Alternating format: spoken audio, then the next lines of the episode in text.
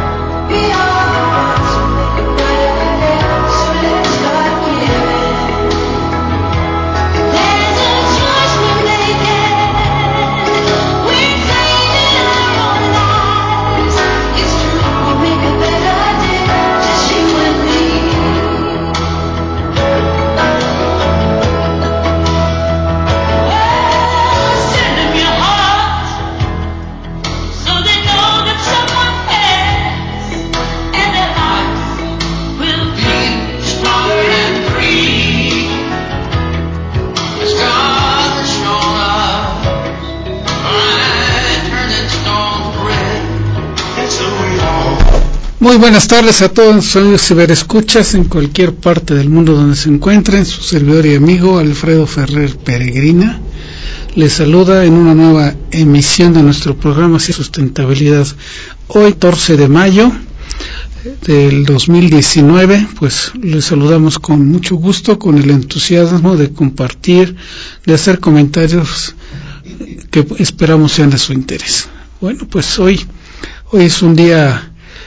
previo al, al, al 15 de mayo, sí, ¿verdad? Pues antes del 15, pues sigue, es el 14, hoy es 14. Pero bueno, además de hacer varios comentarios muy actuales, porque pues estamos en una situación, pues, que nos debe de, más que preocupar, ocuparnos, porque el, la situación que nos este nos aqueja mundialmente pues no es sencilla aunque muchas de las políticas públicas de los diversos gobiernos pues como que no les preocupa y me estoy refiriendo a que como dice el tema de la canción de nuestra entrada que se ha vuelto un himno de, de nuestro programa porque bueno pues así nos lo sugirió algunos de nuestros radioescuchas del estado de Michoacán pues we are the world nosotros somos el mundo. Sí, efectivamente, nosotros somos el mundo, desde luego, pues que habitamos y usufructuamos, utilizamos, aprovechamos, vivimos de todo lo que nos rodea en este mundo. Y desde luego, pues tenemos muchas situaciones que son responsabilidades de nosotros como habitantes de cualquier región del mundo, y me refiero al, a la raza humana, porque pues han estado sucediendo muchas situaciones que pues aparentemente no se han logrado pues imponer o me refiero de imponer tanto en conciencia de los ciudadanos como con eh, decisiones políticas que deben de tomar los gobiernos. Y mal ejemplo pues tenemos en Estados Unidos, me refiero porque sí, Estados Unidos como una potencia de primer mundo consume una gran parte de los recursos naturales, de la energía que se genera en todo el mundo, pues es como que la ley del embudo, ¿no? Lo más ancho para allá. Y, bueno, el presidente de ahí de ese país que pues no sé, a veces raya como en en la irracionalidad desde luego y a veces pues hasta de loco lo han lo han tratado porque incluso pues sus conciudadanos han demandado que se le haga un estudio psiquiátrico porque tal parece que todas esas situaciones, reacciones hasta violentas y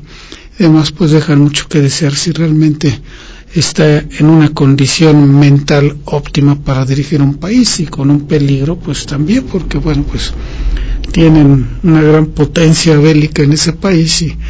y pudiera quizás en un momento dado pues en un acto irracional pues tomar decisiones que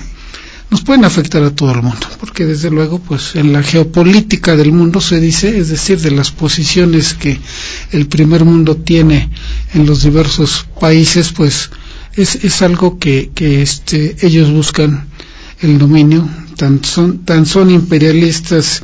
el Estado norteamericano, los Estados Unidos Norteamérica, como son imperialistas, pues ahora la nación rusa, ¿no? Y ellos, pues desde luego, buscando sus intereses, eh, no, intereses no nada más de tipo económico, ¿no? Porque debemos de, de ver que, pues, desde luego, pues siendo potencias en algunas áreas, pues necesitan allegarse recursos naturales, como puede ser este, desde granos alimenticios, puede ser también el petróleo, el, el, famoso oro negro, que en los años 70, cuando se fundó la Organización de los Países Exportadores de Petróleo, pues alguien lo calificó como que es el estiércol del diablo, el petróleo crudo. Pero bueno, más allá de lo que pueda, como pueda calificarse el oro negro, el oro negro, pues es algo que pues algún día se va a acabar porque pues desgraciadamente pues los recursos naturales pues son, son limitados. Y cuántos años va a durar pues no sabemos 30, 40, 50 años algo que quizás quizás les toque a las generaciones futuras vivir esa problemática. Pero desde luego pues habrá que subrayar mucho de lo que es importante para el futuro para garantizar la supervivencia o más bien la vida de, nuestra raza humana. Y desde luego, pues se ha hablado mucho, y me referí hace un momento, de las falta de participación o de implementación de políticas públicas de algunos países como el primer mundo, en especial Estados Unidos, porque pues el presidente de ese país no cree en el cambio climático, no cree en todas las situaciones que ya estamos empezando a vivir y desgraciadamente pues este esto pues debemos hacer conciencia a los ciudadanos y desde luego hacer nuestra parte si bien sí puede ser como abonar un granito de arena a toda una problemática que parece quizás no este que no se pueda resolver sin embargo pues tenemos que hacer nuestra parte ¿Qué es lo que está pasando? Bueno, pues las alteraciones al clima, por todas las la demanda y toda la depredación, de, de, depredación que se ha hecho el ser humano de, de nuestro hábitat, pues eso es, es, es algo que nos está causando o nos está empezando a causar algunos trastornos. Como que, bueno, pues la falta de agua, que es un el líquido vital para todo ser, todo ser vivo, y me refiero no nada más al humano, al, a la vegetación, al, a los animales, el reino animal. Y todo esto pues aparentemente no ha sido de toda la atención precisamente de los que pueden tomar decisiones, de los que pueden implementar programas precisamente para sostener este planeta y de ahí que pues la sustentabilidad que fue implementada en los años 70 del siglo XX pues no ha logrado a, llegar a posesionarse en las mentes, en la condición, en la responsabilidad de todos los pueblos en el mundo. De ahí que se habla que pues estamos viviendo, iniciando un, un posible alteración en el, en el clima por la alteración que tiene pues, el subir la temperatura. Aunque muchos incrédulos, empezando por el, el, el, el presidente de los Estados Unidos de Norteamérica, pues no lo creen, ¿no? Que uno o dos grados que suba la temperatura, pues no va a pasar nada, ¿no? Pues ellos seguramente estarán pensando en, en que tienen su climatización artificial, lo que llamamos el, el aire acondicionado, y que ese aire acondicionado pues, les va a ser eterno. Pero se les olvida que desde luego eh, todos esos este, climas artificiales pues demandan de energía, de fuerza, como se conoce. Y esta energía puede ser generada de muchas maneras. Sí, pues desde luego pues hay países que sí se han preocupado, que han estado desarrollando, im, implementando la, la, este, la tecnología necesaria como para ya acabar con los motores de combustión interna, que se les achaca mucho de la contaminación, del incremento de la temperatura y de todo lo que es la polución, la llamada eh, eh, contaminación ambiental. Y estamos viviendo actualmente en, en, esta Ciudad de México, que es la más cercana que tenemos, y esto es parte de un ejemplo solamente de lo que está pasando alrededor del mundo, que desde luego pues sí nos enterábamos por noticias, por documentales y y por todo lo que se ve actualmente en televisión prácticamente en tiempo real y en vivo de la contaminación, situaciones como las que está viviendo desde hace muchos años China en sus principales ciudades donde se ha desarrollado el, el, este, el tema de la industrialización que desde luego pues ha venido a ser muy catastrófica y y veíamos, sí, muchas veces hemos visto en las noticias y con algunos mexicanos, algunos que han tenido la oportunidad de ir allá y pues en, sobre todo en zonas industriales donde prácticamente la polución está, está como una neblina prácticamente todo el día. ¿Y esto qué significa? Que pues es, esa polución es, es no nada más la contaminación del aire que puede desde luego afectarnos en todas nuestras vías respiratorias, sino también en, en, en la carencia de, de este de, de, de otros tipos de, aspectos importantes para la vida humana como el agua. Y Ciudad de México está viviendo, pues hoy anunciaron una contingencia y desde luego pues por los contenidos de partículas suspendidas en el aire, que estas partículas suspendidas en el aire pues pueden ser originales o, eh, que han originado pues, una serie de, de males, pero pues, ¿cuál es el origen de todo esto? Bueno, pues es, precisamente la, las alteraciones que, que tenemos por la generación de los gases contaminantes de combustión interna que los genera también la industria, aunque muchos ha hablado de el hecho de que los automóviles y los tratan de someter a un régimen de, de control de circulación y de verificaciones. Sin embargo, pues hay quien se quejan o manifiestan que la, la, industria puede ser una de las mayores causantes de toda esta contaminación. Porque pues están quemando los famosos combustibles fósiles, ¿no? Y no nada más los automóviles, desde luego los, los este, autobuses, los, el transporte de carga que pues tienen que, que consumir eh, este, el, el combustibles de origen fósil. ¿no? Nos estamos refiriendo a la gasolina, nos estamos refiriendo al diésel y mucha industria que todavía sigue quemando el, el famoso petróleo crudo. Es decir, que son un, es el petróleo sin ningún tratamiento y que todavía sigue funcionando, lo siguen quemando para generar energía calorífica y a través de ello poder generar otro tipo de energía, movimiento, ¿no? Es como lo que este se usaba y aún todavía en, algunos aspectos es, es la, este, el combustible para mover grandes volúmenes como pueden ser los ferrocarriles, los barcos, donde queman precisamente ese combustible para generar este calor, fuerza a través de grandes, grandes calderas y esto puede generar movimiento y al generar ese movimiento se pueden generar otro tipo, la energía el movimiento mecánico puede generar una energía eléctrica, que es lo que hacen. Sin embargo, pues este sí nos debe de preocupar porque ciudades como no nada más como la Ciudad de México, no, sino zonas, y voy a hablar de zonas metropolitanas como pueden ser eh, Guadalajara, Jalisco,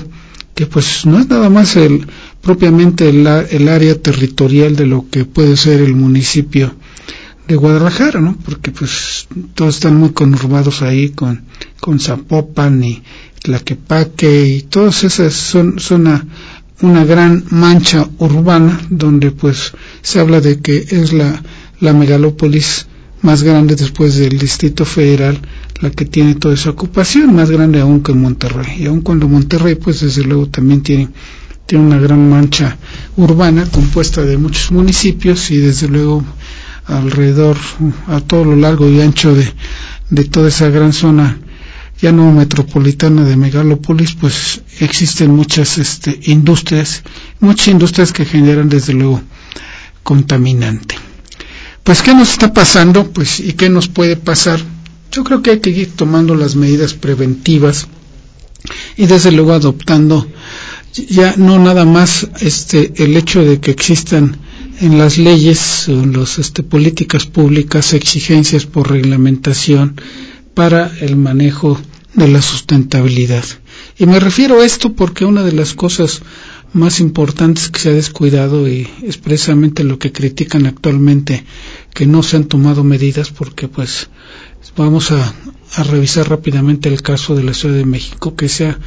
convertido en el gran monstruo consumidor de servicios, de bienes, de combustibles y desde luego de agua. Y si recordamos que es, es el,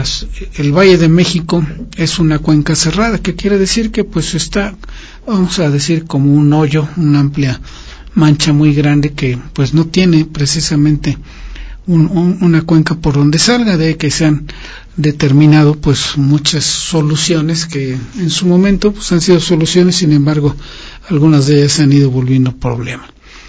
Recordemos que se habla y la historia así nos lo menciona en las crónicas de, de que escribieron cuando llegaron los españoles a, a, a, nuestro país y, y, que pues e, ellos están hablando de que pues era un sistema de lagos, lagos muy grandes que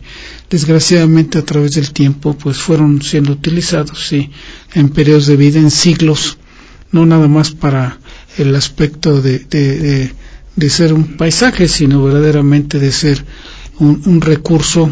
del cual disponían para la vida diaria. Sin embargo, pues este todo esto pues se ha ido consumiendo porque el uso del agua pues es, es constante, la mancha urbana ha ido creciendo, bueno pues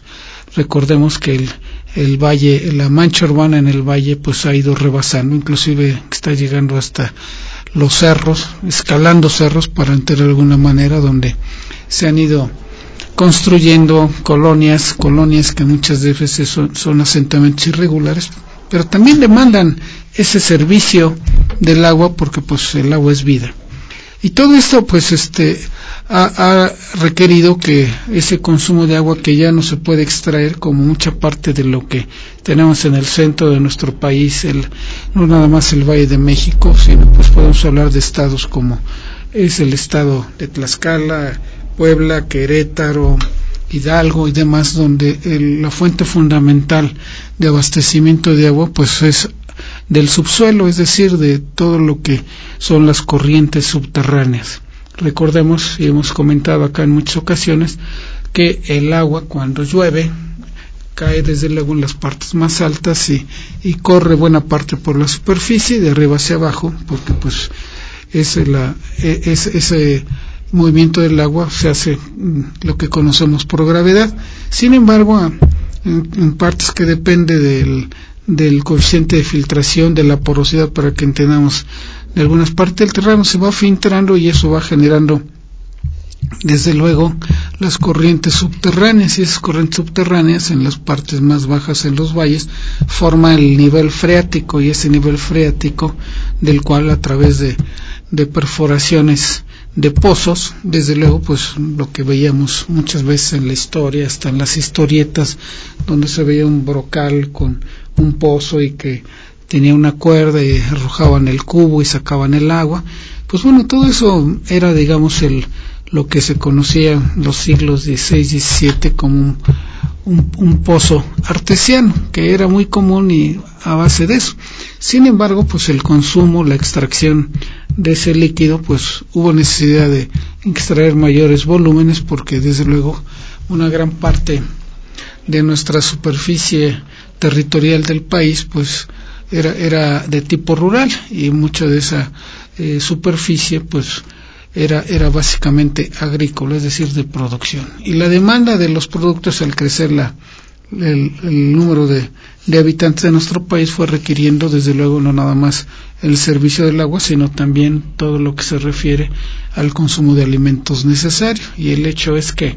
el, este, fue, fue siendo necesario pues hacer lo que llamamos nosotros la obra hidráulica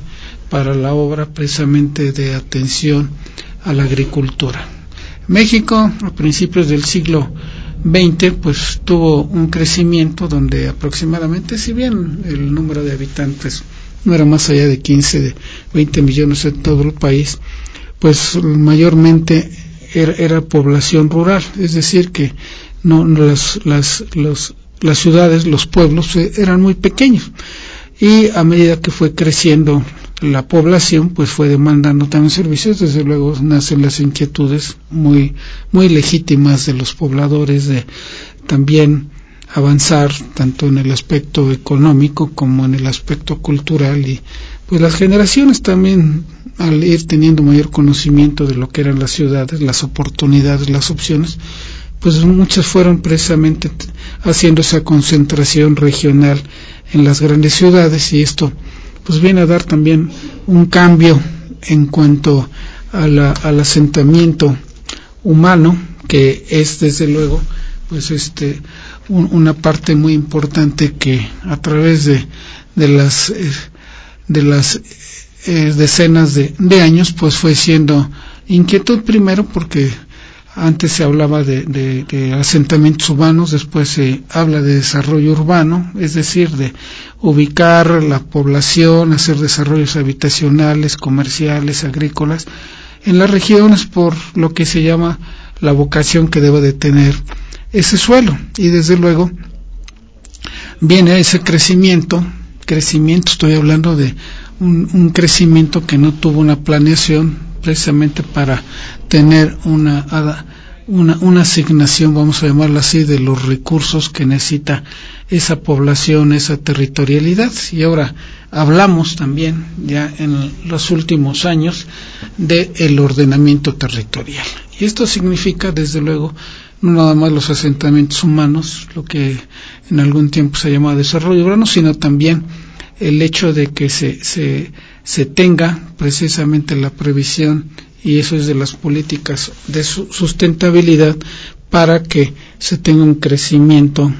un desarrollo, porque el desarrollo, a diferencia del crecimiento, se dice que el crecimiento es, ahora sí que para todos lados y sin ningún control, y el desarrollo es un crecimiento ordenado. Y en el caso de las ciudades se refiere a un ordenamiento territorial en base a los recursos humanos y de ahí nacen también los estudios de, de desarrollo este, urbano sustentable porque pues todo esto pues lo debemos de llevar así. Y a qué nos lleva esto con esta situación que estamos viviendo porque pudiera pensarse pues es que las autoridades y muchas veces así uh, parece que las autoridades no dan el agua a las poblaciones simplemente por capricho. Y bueno pues estaba yo hoy en la mañana escuchando esto que anunciaron con bombo y platillo, como dicen que harán un, un, una obra, no especificaron de qué tipo, para la Ciudad de México, donde les van a dar otros dos metros cúbicos de agua. Dos metros cúbicos de agua por segundo, o sea, dos mil metros, dos mil litros este por segundo más de agua para la ciudad y es y es algo pues que se antoja pues digamos como un paliativo, ¿no? Porque aunque lo anuncien con bombo y platillo, pues la realidad es que es una, una población, Ciudad de México, que se dice que todos los días se aumenta el número de habitantes más de dos mil habitantes que llegan de provincia y si a eso le sumamos que estamos facilitando como país el, el tránsito aparentemente de, de migración de los extranjeros, pues eso pues como que es, es no es exactamente como que nada más van de paso, ¿no? Como un turista que pasa y, llega a su meta y así con, como que con mucha facilidad pudiera ser recibido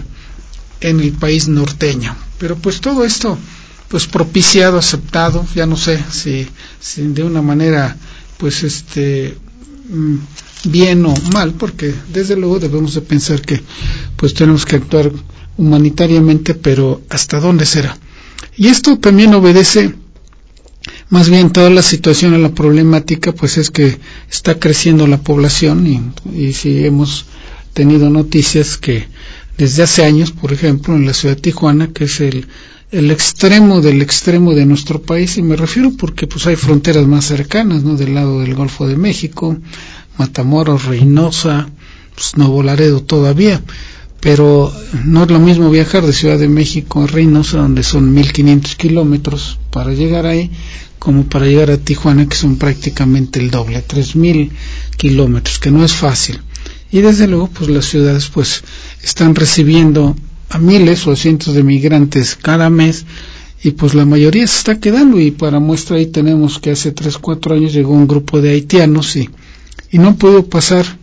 al, al país del norte y pues eh, que se ha vuelto pues ya se han vuelto muchos de los que llegaron ahí son mexicanos ya se volvieron mexicanos digo porque ya nacieron muchos este niños ahí. Y bueno pues entonces desde luego atendiendo a nuestra política humanitaria y desde luego lo que consigna nuestra constitución política de los Estados Unidos mexicanos habrá que darles atención va a haber trabajo para ellos porque, bueno, pues podemos hablar de que nuestro país, igual que en todos los países del mundo, siempre hay una tasa del desempleo. ¿Qué significa? Que es un porcentaje de población que aun cuando pudiera tener alguna preparación, tener alguna habilidad, alguna capacitación para desempeñar algún trabajo pues, artesanal o de técnico, no necesariamente profesionista, puede, puede caer en una situación de desempleo. Y pues esto, esto no, no es extraño porque aún en los países de primer mundo, como puede hablarse, ya no se ha oído mucho, pero el caso de España, pues llegaron a tener hasta una tasa de desempleo del 25%, que es altísima, ¿no? De ahí que pues vengan otro tipo de situaciones, obviamente, que al no poder resolver su situación económica, pues a qué se está condenando al ciudadano. Estados Unidos, pues tampoco es excepción, porque ha habido estados de, de, la Unión Americana donde la tasa de desempleo también ha llegado al 12, al 13% de desocupación. En México se ha hablado, y no tenemos números reales actualmente, donde tengamos esa tasa de desempleo pues en, esos niveles. Desde luego hablamos de 5%, pero 5% pues nada más el, es una parte de la población económicamente activa pero pensemos que ese trabajador pues es padre de familia y de él dependen cuántos este eh, hijos, esposa, pues mínimo, si está casado o si tiene dos hijos, ya son cuatro. Entonces todo esto nos lleva a una situación verdaderamente que nos debe de, no de preocupar, sino de ocupar. Y eso en el crecimiento de la población, de la necesidad de la demanda de habitación para vivir, como dicen, casa, vestido y sustento, pues no es fácil y las políticas públicas que deben implementar, desde luego, es como un gobierno que debe de facilitar, darle oportunidad, darle educación, desde luego, a sus ciudadanos, darle todos los apoyos para la salud y, desde luego, pues darles esas oportunidades de capacitación, de conocimiento y, desde luego, pues los que puedan y tengan, como dicen, cerebro para ello, pues volverse verdaderos profesionistas con esa capacidad y ese conocimiento. O sea, no nada más es, es hacer profesionistas o ser técnicos porque tengan un papel que los acredite como un título, como un reconocimiento a que cursaron o cumplieron. Entonces, todo esto nos lleva a una situación verdaderamente pues de ocupación, de ocupación real, porque desde luego es necesario que tengamos pues eh, la satisfacción como usuarios demandantes de servicios es como si vamos y compramos algún producto y queremos que funcione bien y dure el tiempo que tenga que durar, porque las cosas no, no son eternas. De ahí que tiene una cualquier aparato, cualquier un teléfono, una televisión, un refrigerador, un auto, un X máquina tiene una vida económica, quiere decir que es un tiempo de vida en el cual está prestando servicio y si nosotros cobráramos por por ese servicio que está dando, pues estaríamos recuperando en un tiempo precisamente la posibilidad de modernizar y de cambiar por otro más moderno. Desde luego tiene pues otro concepto que es la vida útil que podemos manejar por mucho tiempo hasta cuando verdaderamente ya no encontremos refacción, no haya manera de repararlo. Y esto cada vez se va complicando más y me refiero no nada más al, al aspecto de lo que puede ser un vehículo, una televisión, un refrigerador, sino pues esto también se, se refleja en la industria. Y en la industria pues también este pues son equipos obviamente de mayor capacidad, de mayor tamaño que requieren también para su funcionamiento fuentes de energía muy grandes que los hagan trabajar, que los hagan hacer precisamente ese trabajo, pero desde luego pues todo eso va sufriendo un desgaste, ¿no? Como bien dicen, todo por servir se acaba. Y ese desgaste nos lleva a una situación de, de decir, bueno, pues tenemos que buscar la sustitución por un, por un equipo moderno o nuevo. La fortuna es que en nuestro país pues sí hemos generado muchos ingenieros en todas las especialidades con experiencia, con conocimientos, pero pues el pero está en sí tiene la posibilidad de desarrollarse en su campo porque la es la desgracia es que muchos de los profesionistas no nada más en el ámbito de la ingeniería, de la arquitectura, de la medicina, de de todas las, las especialidades pues no ha encontrado precisamente una oportunidad, una opción de trabajo que le pueda permitir vivir con un ingreso y de manera digna y decorosa. Y esto es precisamente lo que debe de facilitar pues el gobierno. El gobierno no crea empleos, debe ser un facilitador y las condiciones legales, las condiciones de, facilitar eh, esto pues debe de ser. Por ahí oigo algunos de los comerciales, valga la pena, los anuncios o los anuncios promocionales de los algunos de los candidatos políticos donde dicen vamos a mejorar los salarios para que vivas sin problema y, tengas para todo, pues bueno, pues eso no deja de ser un buen deseo porque en realidad la economía es automática. Sí es cierto, debe de, de ganar justamente el, este, el trabajador por su buen desempeño y ahí es donde viene precisamente mucha de la problemática porque pues cuando se, se habla solamente de un salario para un trabajador que está haciendo lo mismo que otros mil, pues entonces viene el problema de, de que este uno dice pues el otro está trabajando más, pues para qué me esfuerzo si puedo trabajar menos y voy a tener el mismo ingreso. Y vienen muchas situaciones que verdaderamente nos deben de hacer pensar, motivarnos, porque donde queda la posibilidad de que el, el trabajador tenga opciones, un aliciente que se le reconozca, que se le premie con un, un bono de productividad, que eso es otra de las cosas que debemos de pensar como ciudadanos, de que si estoy cumpliendo y debo de, cumplir eh, eh, éticamente, productivamente, pues ¿qué, ¿qué, ventaja me va a dar eso, porque pues si solamente voy a, a, a, hacer algo y como dicen voy a hacer como que trabajo porque hacen como que me pagan, pues yo creo que es una situación bastante pues este negativa. Me refiero no nada más porque para el trabajador que no puede lograr todos sus ingresos necesarios, sino también pues como ejemplo para las generaciones de los que vienen atrás donde no se está cumpliendo con toda una situación que pueda ser verdaderamente motivante y de beneficio. Malos ejemplos, por ahí lamentablemente estamos viendo muchas situaciones que pues a los niños pues se les, se les da un mal ejemplo ¿no? de comportamiento de los adultos en en situaciones verdaderamente delincuenciales como el robo en autobuses, el robo a autobuses de carga, toda una serie de situaciones. Pero bueno, aquí sí tenemos que trabajar mucho y desde luego comentaba algún ciudadano que decía que vino de, de, este, de Francia, alguien y dijo, pues que ustedes en México están viviendo algo que han descuidado como participación ciudadana. Es decir, los como ahí hay una un, algún anuncio donde dice los buenos somos más, sí, los es decir, el ciudadano normal que cumple, que trabaja y que trata de salir adelante de una manera pues este legal sin caer en situaciones. Dice pero ahora los los delincuentes pues están abusando y están saliendo en lugar de que pues la autoridad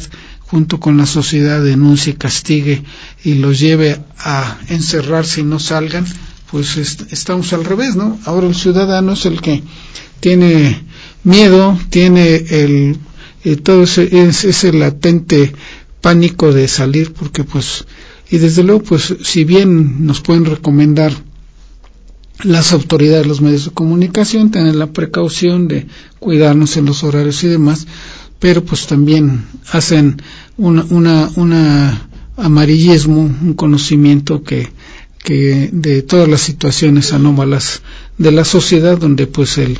el este el malandrín el que se porta mal pues casi casi lo quieren hacer como un héroe no y de esto pues hay estas series de televisión donde los grandes capos ahora resulta que quieren hacerse como que héroes y nadie se acuerda de los cientos o miles o decenas o, todo el daño que han hecho no nada más en, en violentar y, y acabar con la vida de otros sino también en envenenar no nada más a, a, a, las mentes infantiles, juveniles, sino desde luego pues está, están envenenando nuestra sociedad con todos esos mensajes. Pues son muchas cosas las que nos han llegado en esta semana como comentarios, como preguntas, como sugerencias, porque estamos iniciando prácticamente una época de lluvias que ya se debe haber iniciado, pues las hace dos semanas me comentaba alguna persona que que este cuando empezaban las lluvias le dije bueno pues cuando deberían de haber empezado lo, porque esa es una alteración climática porque pues yo recuerdo que en, en, nuestro siglo XX los que todavía nos tocó nacer ahí pues el periodo de lluvias estaba como que muy marcado ¿no? y decíamos y reconocíamos que en esta hermosa ciudad de Puebla el 5 de mayo prácticamente siempre llovía caía una lluvia por la tarde noche y con eso prácticamente se iniciaba un periodo de lluvia, la famosa lluvia temporal. Y esa lluvia temporal que precisamente abarcaba el mes de mayo, junio, julio, agosto, septiembre y terminaba prácticamente los primeros días de octubre. Y decían, y nunca he sabido el por qué, decían que la última lluvia era el 4 de octubre con el cordonazo de San Francisco. Pero bueno, eso era, y, lo, precisamente los habitantes de,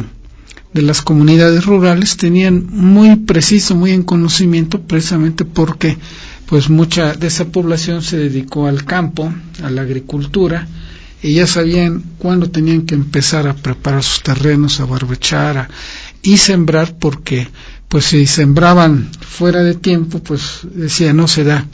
no se da la producción, no pegaba, no nacía, y ese es uno de los riesgos y de los comentarios de las quejas de muchos habitantes todavía de los del, del, medio rural donde dicen pues no llueve y ya estoy sembrando y pues no va a germinar se va a echar a perder mi semilla porque además las temperaturas en las que estamos viviendo pues no son precisamente óptimas para eh, es, esto de que pueda desarrollarse germinar una una planta y todo esto nos viene a traer precisamente muchas reflexiones porque en el medio urbano en las ciudades, en las poblaciones pequeñas, pues qué está pasando porque el, este, estamos precisamente en muchos aspectos yendo en contra de todas estas eh, situaciones de sustentabilidad. Porque en las ciudades nos está pasando que nuestra principal fuente de abastecimiento es extraer el agua del subsuelo. Sin embargo, pues cada año ha, ido pues esos niveles yendo hacia abajo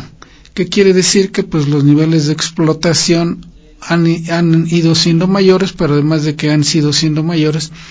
pues no hemos ayudado precisamente como población, como autoridad, a generar una, una, este, una capacidad de ayuda, de apoyo, o lo que llamamos una recarga hidráulica al subsuelo.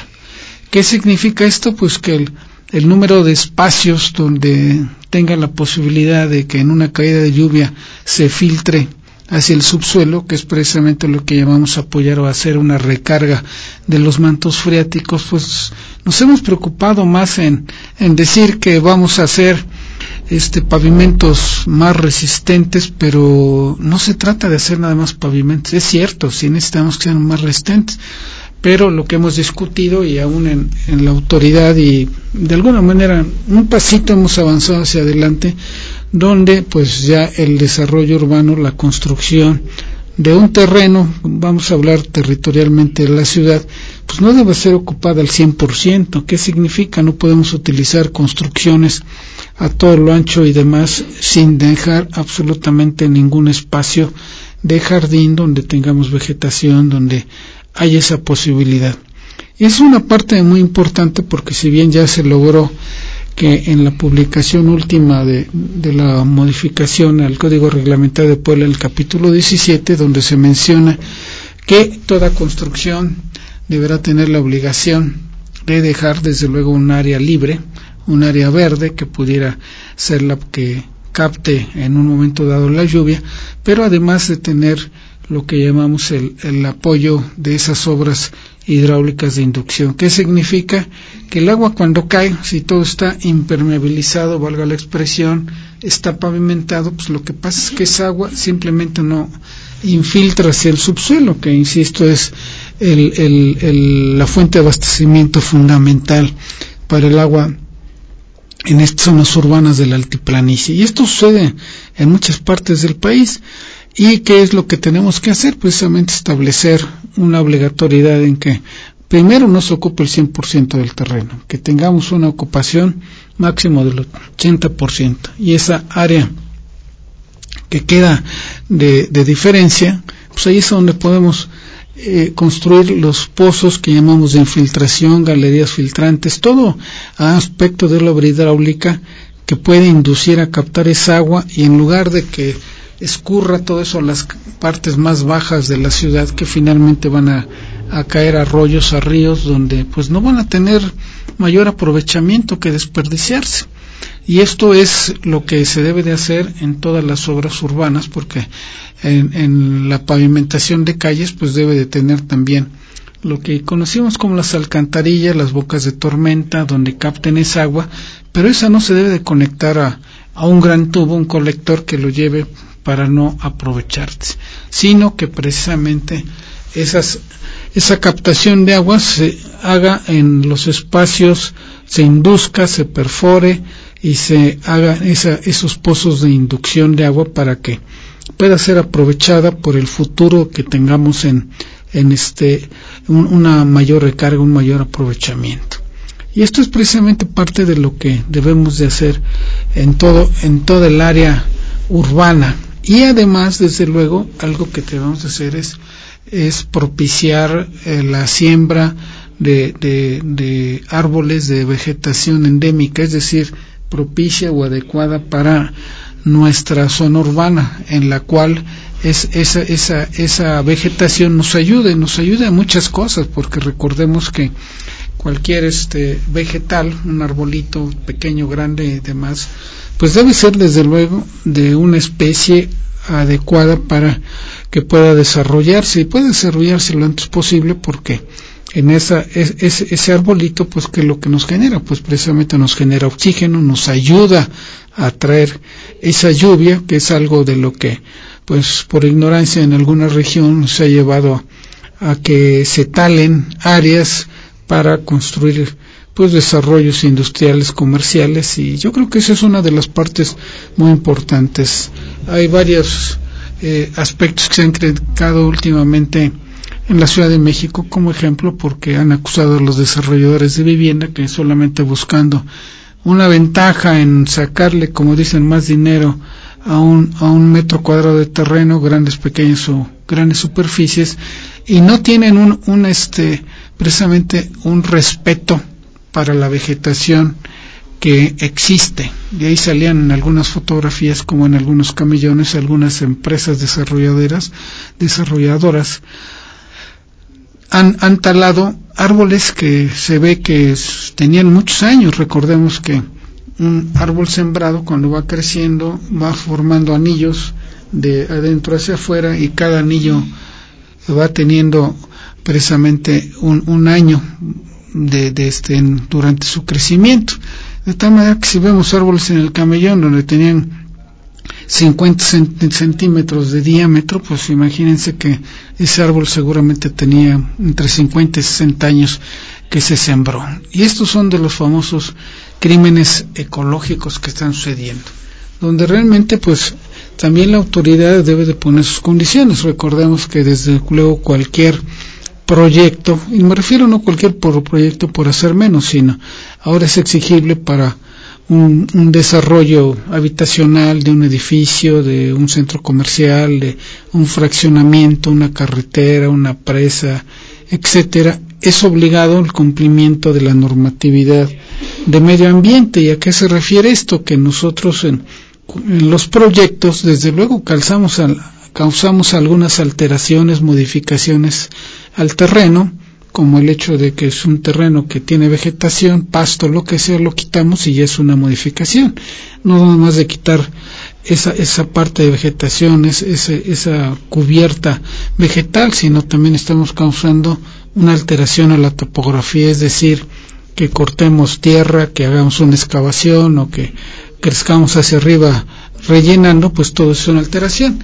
Y precisamente en los manifiestos de impacto ambiental, ahí tenemos que describir el proyecto, cuál va a ser su objetivo y ese objetivo, qué beneficio nos deba de traer. Y además, pues nosotros ahí dentro de toda esta manifestación de impacto ambiental tenemos que plantear las medidas me- de mitigación que estamos considerando precisamente para resarcir o, o como dice, mitigar es- esos detalles, esas alteraciones al medio ambiente, a la topografía, a todo lo que está creándose ahí. Y la autoridad precisamente lo que tiene, lo que hace es contestar ese manifiesto de impacto ambiental con un oficio donde que, eh, se nos indican todas las medidas, leyes, reglamentaciones que debemos de cumplir. Y es precisamente es un oficio donde contesta el manifiesto de impacto ambiental y dice que resuelve, por eso lo conocemos como oficio resolutivo. Ese oficio resolutivo pues debe de cumplirse en todos los tipos de proyectos. Igual nos pueden señalar ahí algunos aspectos adicionales de, mitigación a los que nosotros estamos mencionando y que pueden ser 20, 30, 50, 100 y no nada más para el, el, este, el proceso constructivo, sino nos señalan también situaciones de mitigación durante la operación, es decir, cuando se termine ese proyecto que entre en operación, un conjunto habitacional, un centro comercial, una, un, un, este, una fábrica, un algo que, que esté ya operando deberá de cumplir con toda una serie de cosas en el cuidado del medio ambiente y desde luego algunos aspectos también mucho muy importantes como es los aspectos de protección civil que, que involucran desde luego al manejo a la participación de los trabajadores de la gente que concurra a ese a ese eh, eh, proyecto ya que está funcionando precisamente para que pueda estar segura para cualquier contingencia y todo. Y esto nos lleva precisamente a que podamos pensar en que los proyectos pueden ser sustentables, es decir, sustentables y seguros, que es alguno de los cuestionamientos que nos ha llegado esta semana donde nos preguntaron a través de un correo electrónico que si, si había conocimiento, había alguna disposición que se esté cumpliendo en la construcción de esta llamada refinería que se pretende hacer o del nuevo aeropuerto que pretenden construir en Santa Lucía o la refinería en Dos Bocas. Pues la verdad es que no se ha dado a conocer nada, pues porque eh, están iniciando, iniciando que no sabemos porque han dado el banderazo de salida en el aeropuerto de Santa Lucía o en los terrenos y en Dos Bocas también, en Tabasco que bueno, pues no sabemos si, si ya se hicieron todos los estudios preliminares de factibilidad técnica, porque pues este normalmente todos los, los manifiestos de impacto ambiental, pues para integrarlos necesitan una serie de estudios previos importantes, no nada más de, de impacto ambiental, sino de impacto urbano, de, de impacto vial, de, de todo lo que se refiere, de lo que pueden causar, Pero además, otra de las situaciones es que normalmente cuando se presenta un manifiesto de estos, pues puede llevar meses, 10, 12, 5, pues por muy rápido que se haga, pues desde luego la autoridad tendrá que concurrir al sitio, estudiarlo, verificar, hacer toda una situación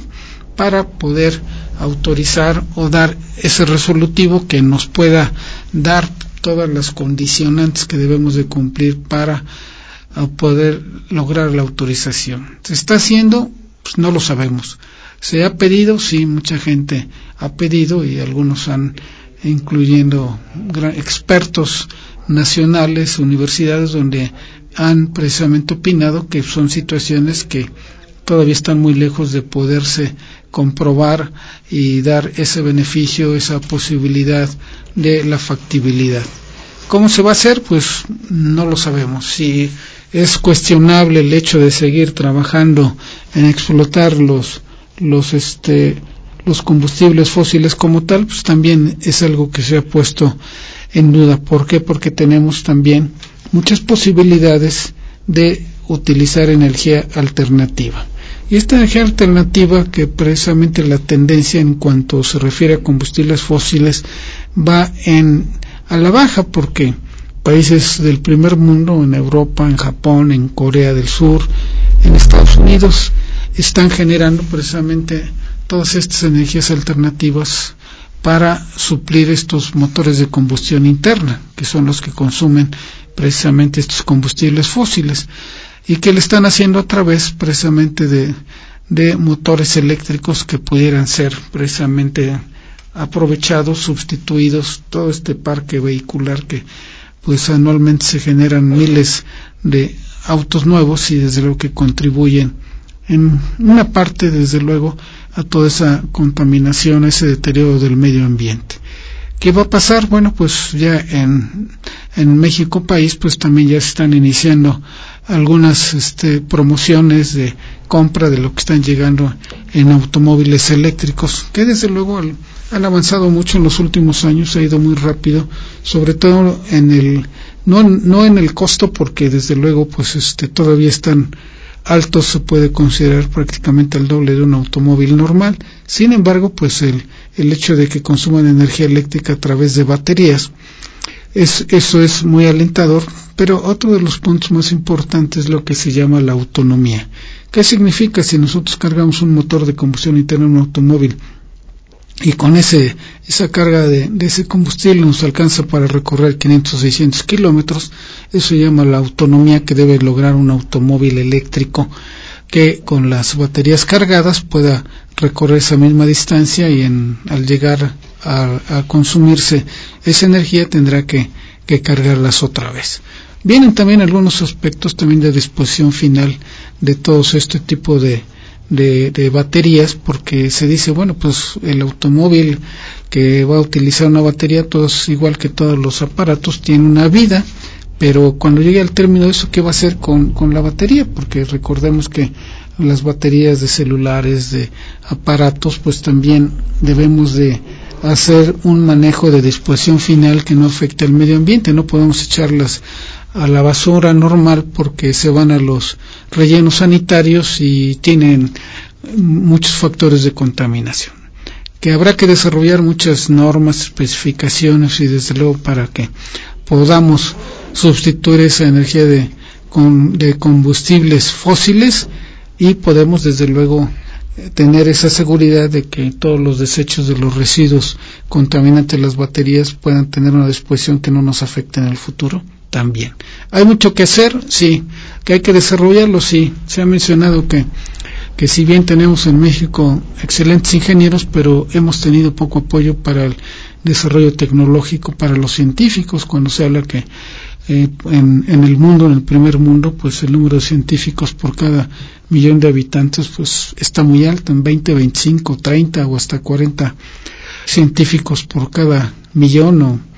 y en, México pues verdaderamente tenemos un porcentaje muy ¿por qué? por falta de apoyos Bueno, yo creo que eso es algo que debemos que decirle a la autoridad que pues no nada más necesitamos comer y vivir en el día a día, sino desarrollar precisamente, apoyar a todos los muchachos brillantes jóvenes que tenemos en México para que generen nuestra propia tecnología y nos puedan asegurar un mejor futuro para los que estamos actualmente en este país y para las futuras generaciones. Pues bien, con estos comentarios terminamos nuestro programa y pues esperando que haya sido de su interés y les pueda motivar para reflexionar y en el día a día cada uno de nosotros hagamos su parte. Cuidar precisamente nuestro hábitat, cuidar los árboles, la vegetación que nos rodean, la disposición de los residuos sólidos, la basura, que no la tiremos, el consumo racional del agua, porque tenemos una gran responsabilidad que tenemos este mundo prestado, porque lo tenemos prestado para nuestras futuras generaciones. Pues muy bien, pues les agradecemos que nos hayan escuchado. Su servidor y amigo Alfredo Ferrer Peregrina se despide de ustedes esperando